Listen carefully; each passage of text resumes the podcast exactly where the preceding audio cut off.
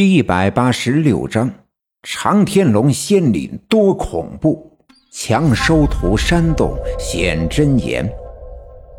每次常三太奶找我呀，都是派常银花用一阵大风把我带到他的仙山无峰岭，所以这次我知道应该是常三太奶在找我。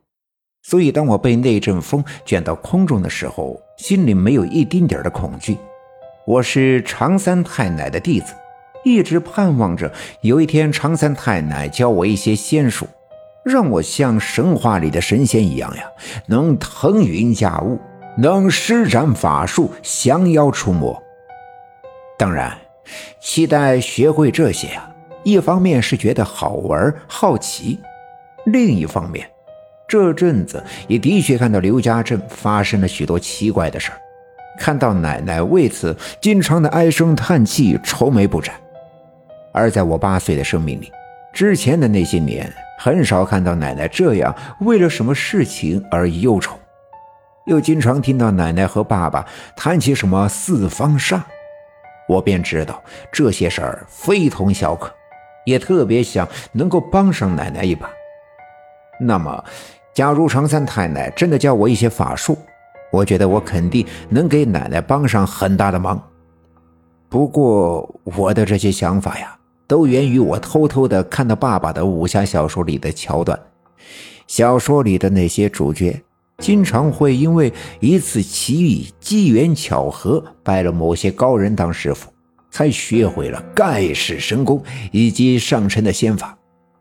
而我的遭遇，在某些程度上，的确和小说里的描述很相像。于是，每次我被常银花用一阵风带走的时候呀。我都会心里暗自期待，而我却分明的感觉到，这次和每次的不同，每次都是一阵风来，带走的只是我的魂魄。我甚至能在身体飘起来的时候，看到自己的肉体躺在炕上，并且我会昏迷，醒来的时候就到了五峰岭。可这次，我清楚的感觉到，这阵风带走的是我的肉体。而且在飞行的过程中，我是清醒的，我能看到被冰封的整个刘家镇。尽管镇子被乌云遮住，但我还能听到从乌云下面的镇子里传来的一阵阵哭声和吵闹声。我隐约的感觉到，刘家镇已经陷入了一片混乱。的确，昨晚的那场大雨已经冻死了刘家镇很多的牲畜。还冻住了人们用来做饭取暖的柴火，以至于人们把李文丽家小卖店的饼干和面包都抢购一空。而眼看着又飘过来一阵乌云，电闪雷鸣的，怎能不让人感到恐惧？其实，刘家镇一直深陷在一场即将到来的灾难之中，只不过普通的人们无法感受得到。况且，有一些人正在努力的试图阻止这场灾难的降临。比如我奶奶，比如我爸爸，更比如我。很快，这阵狂风慢慢的减弱，我的身体向下降落，穿过那片乌云，降落在了一片荆棘丛生的山坡上。我爬起身子，四外张望，天空阴沉沉的，乌云里似乎裹满了水汽。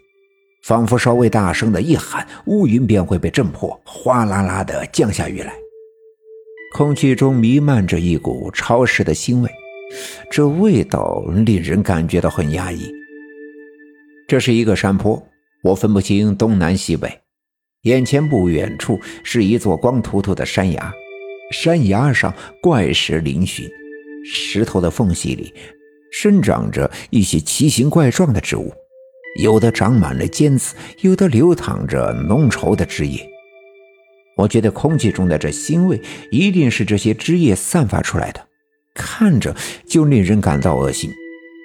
一阵风吹来，夹杂着尘土和沙粒，吹进我的耳朵和鼻孔，迷了我的眼睛。我赶紧伸手抱住脑袋，背对着风吹来的方向蹲在地上。这阵风特别的凉，凉的刺骨。顺着我后腰上的衣襟的缝隙钻进去，一下子就将我全身的温暖全部带走。我不禁打了个冷颤。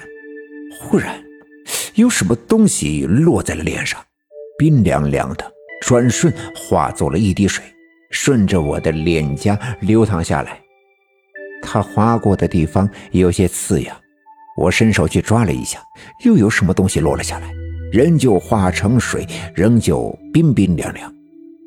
风停了，风吹起来的漫天沙尘也慢慢的落了下来，落在山坡上、枯草上、石头上，落在那些奇形怪状的植物上，落在那些粘稠的枝叶上，也落在了我的头发里、我的脸上和我的身上。我站起身，试图弹落身上的尘土，睁开眼睛抬头看去，这才发现。天上飘起了大雪，雪花特别的大，大到我甚至可以看清它六瓣的冰晶。刚才落在我脸上的正是这雪花。我想起了一天晚上，妈妈在家批改学生的作业，有一篇作文里用了一个词“鹅毛大雪”。难道这样的雪花就是鹅毛大雪？雪越下越大。整个山坡都被这白色的雪花遮盖，整个世界一片白色。